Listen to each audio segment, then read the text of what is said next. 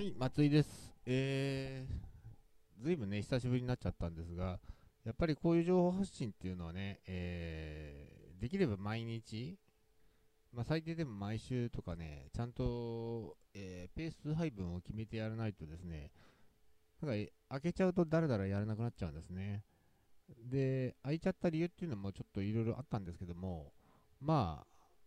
だらだら空いちゃった間に、なんかコロナウイルス騒動でね、いろいろ状況が変わってきたもんですから、まあ、この情報発信もどうどうやっていこうかなっていうふうにね、というかまあ全体のね、えービジネス自体もどうやっていこうかなっていろいろ考えてたんですけども、いやー、しかしね、このコロナウイルス騒動、まあ、騒動ですよね、もうね、これね。確かにね、あのーとか世界的に見たら、パンデミックの広がり方の速さと、まあ、致死率の高さ、まあ、何もしなければね、えー結構な確率で死んでしまう、重症化すれば死んでしまうっていう病気なんで、日本のようにね、まだ医療施設が対応できる範囲内での、えー感染というか、えー状況でしたら、まだしもですね、イタリアとかスペインですね、ヨーロッパ諸国はどうやら、あのやはりですね、対処できる病院の体制、医療体制がね、どうも低いらしいんですよね。それがやっぱりね、大量にね、えーちょっと他と比べても、えー致死率が高すぎるんじゃないかっていう数字にね、現れてしまっていると思うんですけども、まあ、日本の場合ね、検査が進んでないんで、えー感染者数感染者数がね、えーちゃんと出てないんじゃないかなっていう話もありますけども、はい。で、まあ、このね、えー現象が早くね、収まってほしいっていう思いはね、もちろんあるんですけども、我々ね、ビジネスをやっていく立場としては、これをどうやって乗り越えて、まあ、これをね、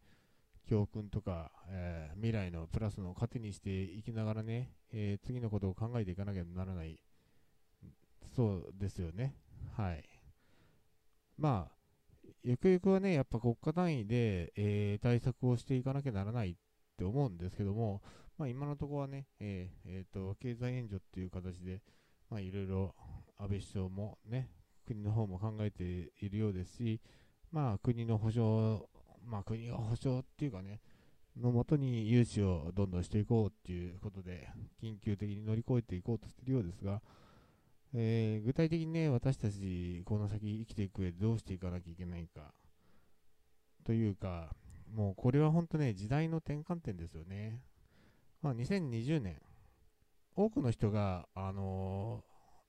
ーまあ、何か起こるんじゃないかとかね、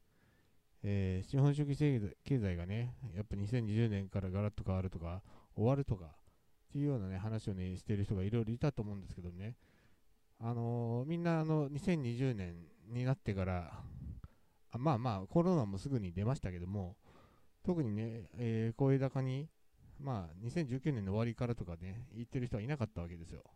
声高にね、こういう風になるから、2020年はやばいぞとかっていう人はいなくて、まあ大体が、えーアメリカ大統領選が秋にありますんで、アメリカ大統領選がある秋までは、株価はきっと維持されるだろう。米国をね、中心として経済が今の世の中回ってますんで、株価は維持されるだろうっていうような予測のもとね、えーみんな来たわけですよ。それでまあ、まあそんなところでお茶を濁してというか、まあ実際のね、2020年、えー大きな変革が来るだろうっていうのはみんな言ってたんですが、まあオリンピック後、大統領えーアメリカの大統領選後に大暴落が来るんじゃないかなんていう予測でね、皆さんいたんですけども、なんと2020年、明けてすぐコロナ騒動で、まさかの経済的大打撃ですよ。まあ、これはあのー投機筋の主役もあって、上がったり下がったり上がったり下がったりってね、株価がしてますけども、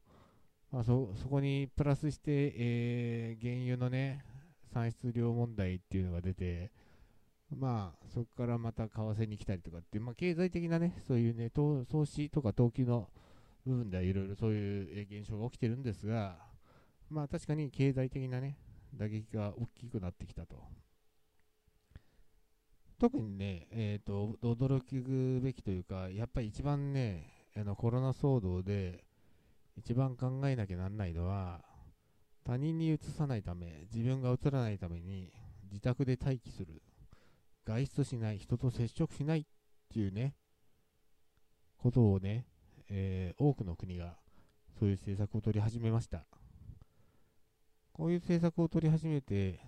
じゃあ、ね、まあ、日本なんかでもね、まあ、あのー、東京都知事が、あの、このままじゃやばいみたいな会見をしてね、その日の夕方から、あの、食料が、あ買い占めが始まったりとか、ね、してましたけども、まあまあ、えっ、ー、と、その、え、次の日の夕方とかもダメでしたけども、まあ昼間に行けばまだね、えっ、ー、と、スーパーにも物が入ってるんで、東京都内でもね、えー、まあ私が見た限り、まあ私のね、住んでる近所の話ですけども、まあ昼間、朝になって昼間はまだね、いろいろ野菜もお肉も魚も並んでましたんで、まあこれはね、物流が止まってるわけじゃないんで、もちろん毎日配送される範囲でお店に並んでくんで、そういったね、え、ー、と、パニック状態っていうのは、まあ、あの、落ち着いてくれば皆さん理解されるんでしょうけども、このですね、本当にパンデミックが広がって、自宅待機がね、強制されるようになった時に、えー、一体どうなるかですね。一体どうなるかっていうのはビジネス的にどうなるか。ビジネス的にっていうよりも、まあ、あのー、買う人の側のね、購買者側、サービスを利用する側の人たちの意識がどうなるのかっていうところを考えてみると、もうちょっとね、大変なことになりますよ。これ本当にね、あの、パラパラダイム転換っていう人もいますけども、大きなね、価値の転換が始まるんじゃないかっていうことですよね。